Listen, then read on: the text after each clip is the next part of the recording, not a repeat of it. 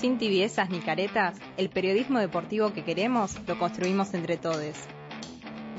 No se mancha, una mirada popular, feminista y revolucionaria del deporte.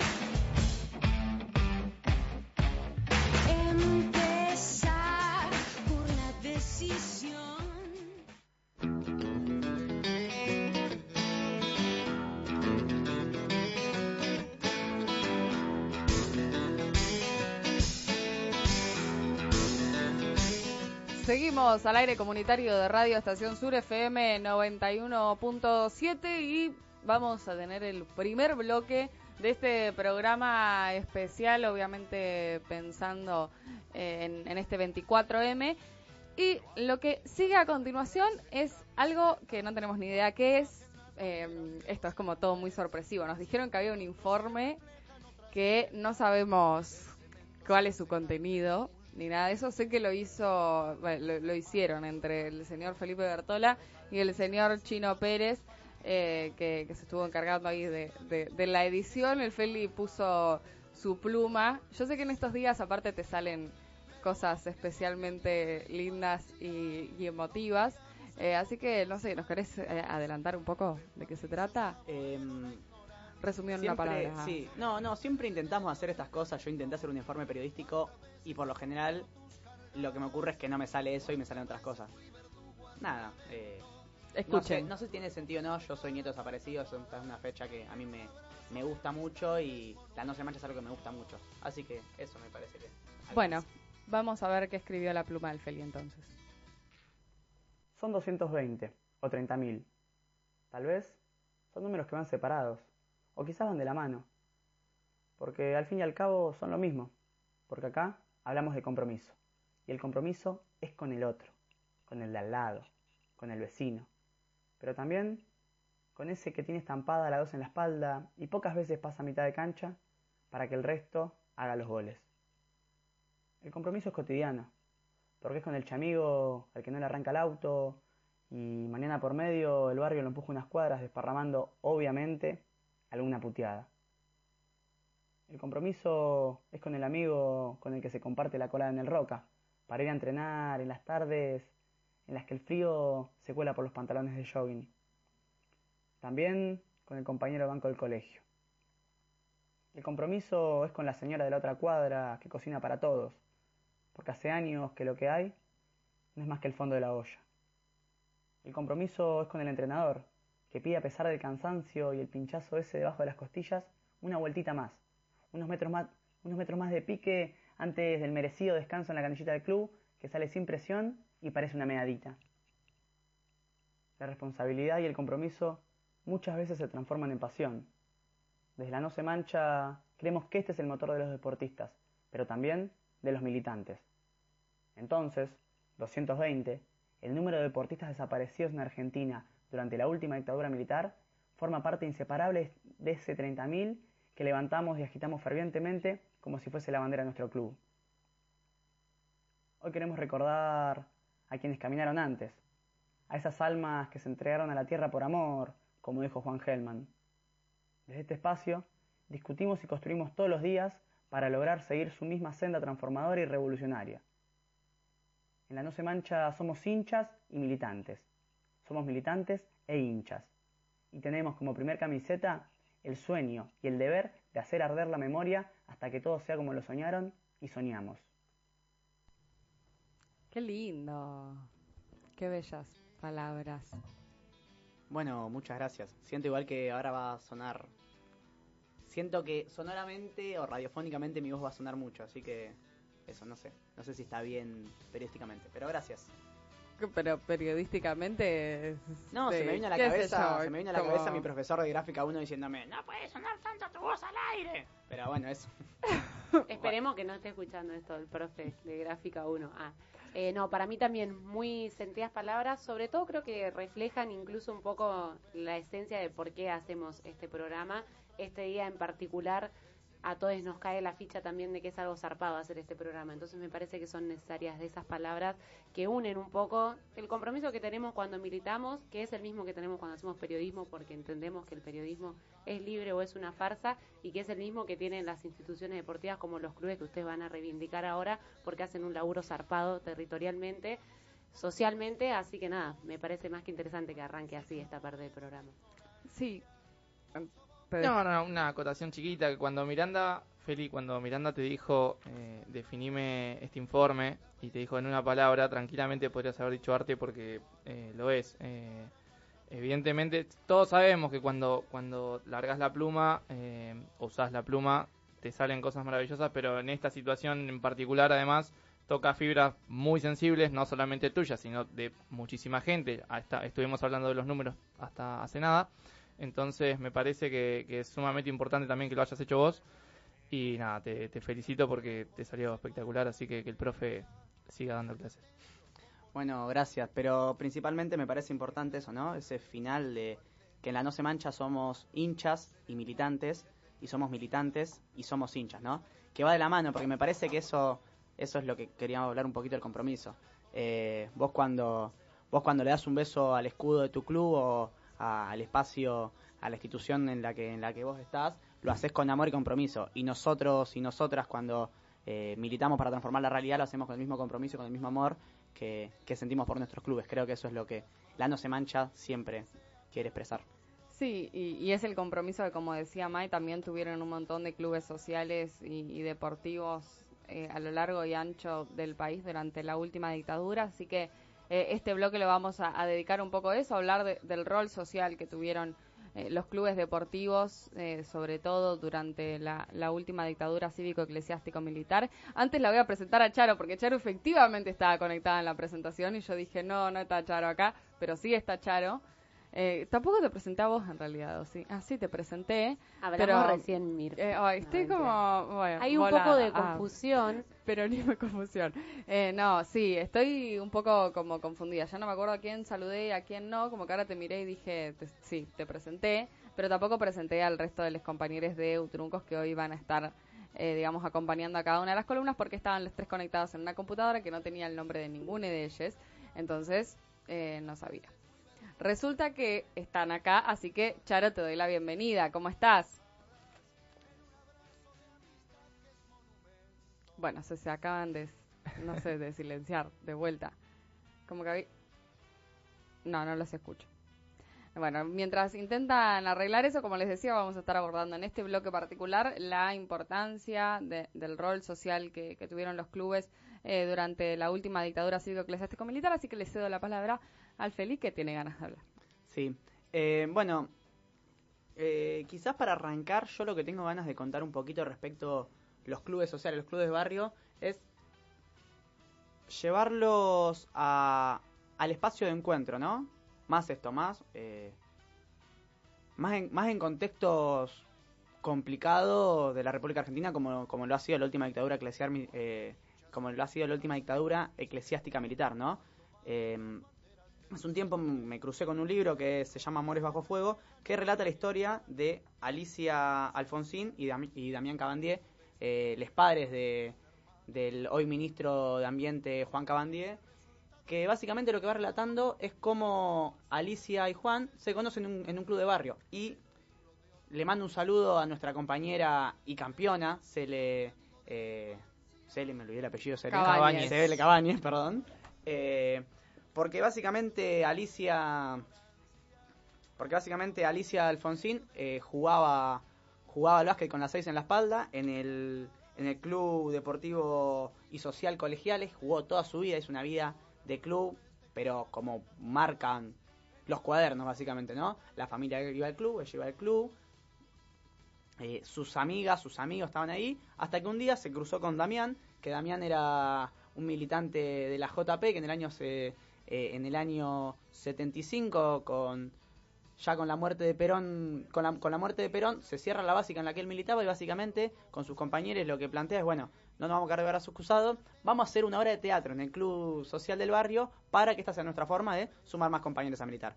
Alicia era una piba que hasta ese momento no militaba jugaba al básquet jugaba muy bien de hecho eh, se dice bueno, en el libro comentan que llega a jugar a primera, llega a jugar en primera, que después no continúa su, su trayectoria deportiva, básicamente porque la desaparecen a una muy temprana edad. Eh, tanto Alicia como, como Damián se conocen a eso de sus 15, 16 años y se ponen los dos a militar, obviamente, y desaparecen en el año 77. Eh, no, no lo deja bien claro en el libro, pero con no más de 19, 20 años. O sea, lo otro que queda claro es que eh, no solamente eran dos militantes comprometidos con, con, su realidad, que se conocieron en un club de barrio, ¿no? La importancia de esto, del club, el lugar donde vos salís de tu casa, caminas una cuadra y media, o caminas lo que tengas que caminar, y te quedas en un lugar protegido todo el día, eh, haciendo lo que más te gusta, que es, eh, nada, va a guiar el, esparcimiento más. Bueno, básicamente,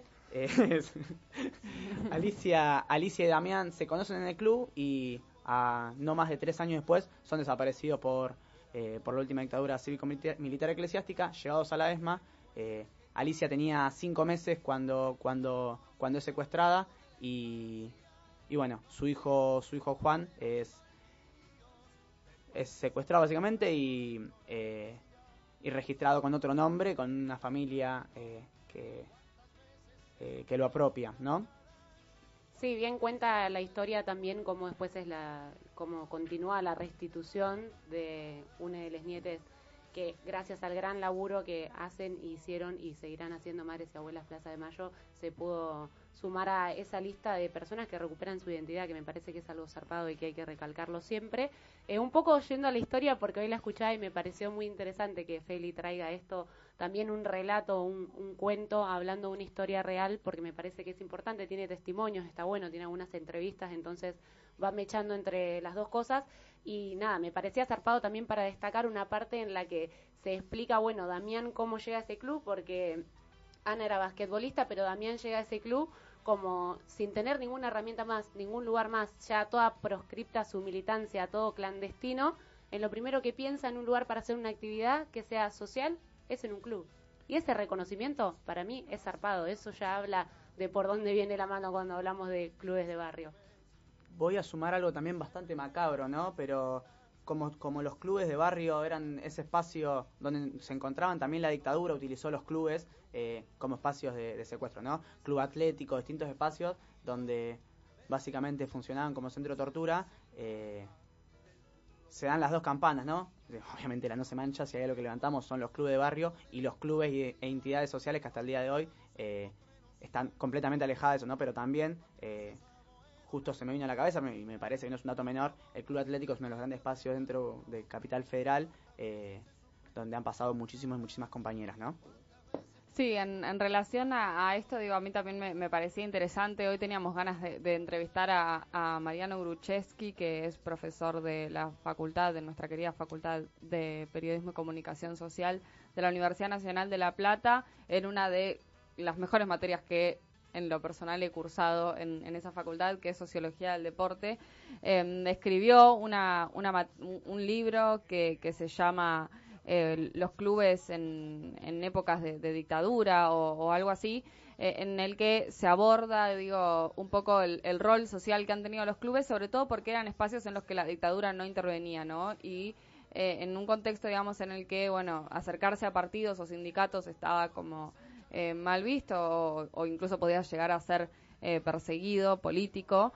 Eh, había una realidad que es que los clubes permitían ese lugar de encuentro donde poder encontrarse y donde poder discutir política, de hecho. Entonces, digo, salvo estas excepciones y, razones muy puntuales, los, clubes no fueron intervenidos por, por, la, por la dictadura y, y por eso es que como que en ellos perduraban la las únicas prácticas democráticas que en ese momento perduraban eh, estaban en los clubes, entonces eh, me parece que, mm, que, la vida política en el interior de, esos clubes se mantuvo, digamos, intensa, mientras eh, otras herramientas que existían para poder discutir la política tenían prohibidas sus actividades o, eran intervenidas, así que creo que, que es mm, incluso valorar, digo, no sé, Pongo un ejemplo, pero por ejemplo River, que digo es un club grande y digamos fue beneficiado por la dictadura en relación a que le construyeron un estadio, podríamos eh, llegar a decir. Em, pero eh, River, por ejemplo, no sé, expulsó, digo, a socios que tenía honorarios, que digo, Videla, eh, Macera y Agosti eran socios honorarios del club River Plate. River Plate los expulsa como socios honorarios, incluso cuando el indulto eh, todavía estaba vigente en, en la Argentina y, las leyes de impunidad también. Eh, a abuelas de, Plaza de Mayo en, el Monumental. Digo, eh, me parece que, es interesante pensar eh, a, los clubes como, como lugares donde se discute política, porque creo que es así. Yo retrataba un poco el caso San Lorenzo, pero bueno, creo que, hay un montón de, cosas que, podríamos abordar. No sé si, si están, bueno, Edu y Charito del otro lado y quieren hacer algún aporte. Sí, por ahí también para agregar a lo que vienen mencionando ustedes, creo que eh, una de las patas o uno de los fundamentos claves fue eso, justamente lo que mencionaba Miri a lo último, que, que si bien obviamente los clubes de primera, más que nada, los clubes grandes, podríamos decir, fueron algunos beneficiados, obviamente, y después teniendo muchos socios eh, honorarios que eran dictadores prácticamente y genocidas, eh, a lo largo hasta el día de hoy se sigue trabajando en eso y se sigue sacando, eh, se siguen sacando eh, esos títulos, ¿no? Y yo creo que es muy importante recalcar esas cosas porque es, es una manera de limpiar un poco también su historia, porque han cometido sus errores, pero a la vez también eh, ha pasado lo que decía Félix, o sea, que los clubes a nivel social han ayudado un montón y han fomentado un montón de cosas. Muchas veces pasaba que, qué sé yo, habían reuniones, entre otras cosas, y el lugar más seguro era un club social, un club de ahí a la vuelta, en donde tenían que hablar. O sea, podían hablar tranquilamente sin que lo sin que lo, lo persiguieran o sin que se sintieran tan atacados. Si bien obviamente lo tenían que hacer en un nivel medio escondidas, eh, lo podían hacer más o menos tranquilamente. Charitos, ¿vos estás por ahí? Hola, ahora sí, ¿me escuchan? Sí, ahora sí, perfecto. ¿Cómo estás? Bienvenida. Bien, bien, gracias. Nada, zarpado estar compartiendo este programa eh, en este día. Eh, eh, tuvimos ahí algún problemita técnico, pero, pero ahí estamos. Solucionado. Este, nada, comparto todo esto que vienen planteando eh, y sí, yo venía pensando mucho en toda esta cuestión de lo fundamental del rol social que, que tienen los clubes, eh, toda esta cuestión de la contención eh, en, en todos los barrios, desde que hoy se sigue viendo y en todos los tiempos que son tan difíciles como también lo fue específicamente o, se notó muchísimo más en la dictadura. Eh, este, nada, fue, es, zarpada la, contención social y la manera en que eh, se piensa todo muy en colectivo, eh, en la solidaridad con las personas que tenemos al lado, el compañerismo. Eh, teniendo en cuenta que la dictadura, o, sea, los dictadores eh, quizás piensan esos espacios más eh, a nivel de beneficio propio, en cuestiones que quizás lo piensan como, como no sé, una empresa, por decirlo de alguna manera, y toda la cuestión social que no les da un beneficio propio lo ven como... Eh, y como descarte. Claro, como, ahí va, como, como descarte. Eh, nada, eh, estoy como eh, medio enroscada con muchas ideas, pero. Y, con muchas cosas que ya fueron planteando. Eh, no, me, me parece re interesante esto que, que planteas, Charito, sobre todo porque hemos abordado, digo, el rol social que, que tienen los clubes deportivos eh, en varias instancias, ¿no? Hemos hablado de lo que fue el neoliberalismo de los 90 eh, y cómo en ese momento los clubes sociales y los clubes deportivos sirvieron, digo, de espacio de intercambio, eh, de, de, trueque, de, digo, para salir también de, de ese mal momento que pasaba la Argentina y poder olvidarse un poco haciendo alguna práctica recreativa o practicando deporte. Eso sucedió, digamos, durante la década de los 90. Eh, hemos abordado también lo que sucedió en el macrismo, ¿no? Con clubes realmente resistiendo a tarifazos, resistiendo a este planteo que se hacía desde el anterior gobierno nacional de privatizar los clubes, ¿no? De que se conviertan en sociedades anónimas y la resistencia eh, que hubo porque entendíamos, digo, a raíz de esa memoria que hacemos de qué funcionamiento tuvieron los clubes y qué rol cumplieron los clubes eh, durante la dictadura, durante el neoliberalismo que, que intentó continuar Menem aquí en la Argentina, eh, me parecía, digo, como súper interesante poder hacer este abordaje y de hecho también lo hemos tratado el año pasado cuando muchos de los clubes de primera división pusieron a disposición sus instalaciones para eh, montar, digo, terapias intermedias para la internación de personas con, con COVID-19. Eso eh, sucedió, digo, es importantísimo el club, eh, el club deportivo, el club social como, herramienta, digamos, para, para que las personas puedan desarrollarse. Entonces, me parece también súper válido poder también estar discutiendo esto en el día de hoy. Sí, para agregar algo cortito, también un poco lo discutíamos la otra vez el programa pasado con Mar, más en torno a ambiente, pero bueno, pensar las instituciones deportivas o en este, en este caso los clubes de barrio como espacios de formación y eh, en eso traigo algo zarpado. Estuve viendo fotos hoy de varios clubes sociales que estuvieron plantando árboles también. Me parece que, que se construya la memoria en esos espacios que son colectivos que van a seguir recibiendo gente, que tienen gran nivel de llegada en todos los barrios de la Argentina. Lo digo en particular también porque vi las fotos del Roque de Alto y aprovecho y les mando un saludo a mi hermano si está escuchando este programa, también a todos mis compañeros de Mar de Plata que hacen un laburo resarpado en Barrio Aeroparque y que hoy estuvieron plantando un árbol como un montón de otros clubes, entonces me parece que desde ese lugar también es mechar toda esta historia y decir qué zarpado que existan estos espacios donde también nos formamos como personas, porque eso me parece que es importantísimo. Yo quizás también por ahí. Mándale, Edu. Eh, de una. Eh, sí, justamente también trayéndolo un poco más a la actualidad, ¿no? Eh, a todo esto del rol que cumplen los clubes, entre otras cosas.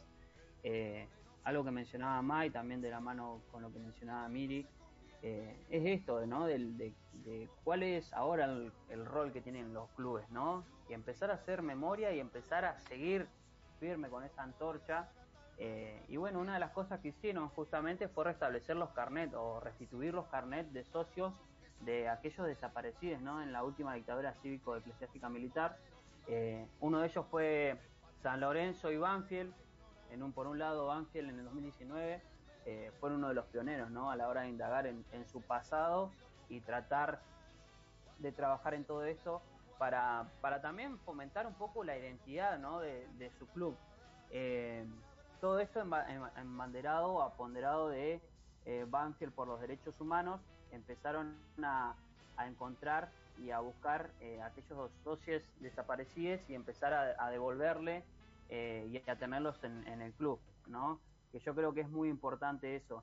Después estuvo Estudiantes de La Plata, por otro lado, que, también hizo lo propio días después y un par de años más tarde, gracias al efecto del contagio, ¿no? De todo esto de que se empiecen a trabajar y que se empieza a fomentar también por un, por un cierto espacio la AFA hizo lo mismo hace poquitos días, también plantó un árbol y ya son los ya son varios los clubes que van trabajando en todo y están metiendo están trabajando y metiendo cartas en el asunto eh, para que ustedes tengan una idea San Lorenzo también hizo lo mismo como bien se lo decía en un principio y eh, restituyó 17 miembros 17 personas desaparecidas en aquellos momentos que obviamente habían dejado de ser socios y después obviamente ahora en la actualidad lo volvieron a hacer como símbolo de memoria, ¿no? que es muy importante. Argentinos Juniors eh, y Racing este 19 de marzo, 19 de marzo hace poquitos días anunciaron que también en el marco de la reparación de la memoria histórica social eh, iban a restituir la condición de socios y socias a aquellos que tenían esa condición al momento de haber desaparecido. Eh, el bicho de Paternal comunicó que le devolverá su condición de socio a siete hinchas, Américo Marchetti, Néstor San Martino, Guillermo Morali, Gregorio Nachman, Ernesto Esser, Seiwix, Horacio Moreira y el documentalista Raimundo Glesier. Y después también a eso se le suman eh, los clásicos, ¿no? River y, Boca, que también van a hacer lo, mismo y van a empezar a restituir eh, y a reconocer a aquellos socios que estuvieron desaparecidos. Una cosita que me quedó también por ahí picando y que no quiero que se pase por alto es que eh, en, en su momento, hasta el día de hoy, Boca sigue teniendo a Eduardo Emilio Macera como uno de sus socios honorarios. Eh, eh, creo que es muy importante mencionarlo. Jamás se habló de eso y jamás se hizo nada, tanto River, Colón, Argentino Junior, Racing, sacaron a, todos los genocidas de, sus clubes y creo que eso es muy importante. Y algo que se le había criticado y, yo creo que es muy importante, eh, se le había criticado a Angelici, que de que él no hacía nada para esto y, ahora, hace, eh, hace poquitos días, Amial, el, el, presidente actual de Boca Juniors, eh, salió a hablar y dijo que justamente él aclaró que Boca tomará una decisión eh, tan justamente para, para, no postergar esto y que este 24 de marzo eh, esta persona, ¿no?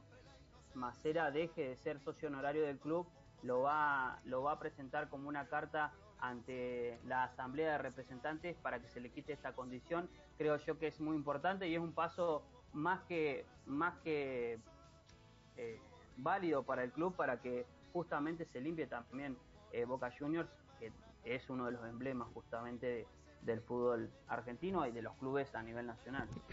Sí, 45 años pasaron, ¿no? Boca eh, llegando tarde eh, a todos lados. Bueno, en un ratito va a estar jugando Boca Defensores Belgrano por Copa Argentina. Tenemos de aquel lado de la pecera a todos los bosteros, así que acá seguramente vamos a estar gritando los goles de, Defensores de Belgrano. Pero bueno, para cerrar esta columna, el Feli tiene una cosita más que agregar. Sí, yo había arrancado hablando sobre la vida de Alicia Alfonsín y Damián Cabandier, ¿no? los padres de, Juan Cabandier. Entonces me parecía importante mencionar a Yole, o Yole Opeso, eh, la abuela del corazón de Juan Cabandier, ¿no? la, la, madre, el corazón de, Damián, que, que cuando desaparecen tanto Alicia como Damián, ella se suma militar al PC y eh, se, también básicamente eh, comienza a militar en Abuelas de Plaza de Mayo, para en el 2004 eh, tener ese tan, tan esperado abrazo con, con su nieto del corazón, pero más que del corazón, de la vida, de todo, del compromiso, como veníamos diciendo quizás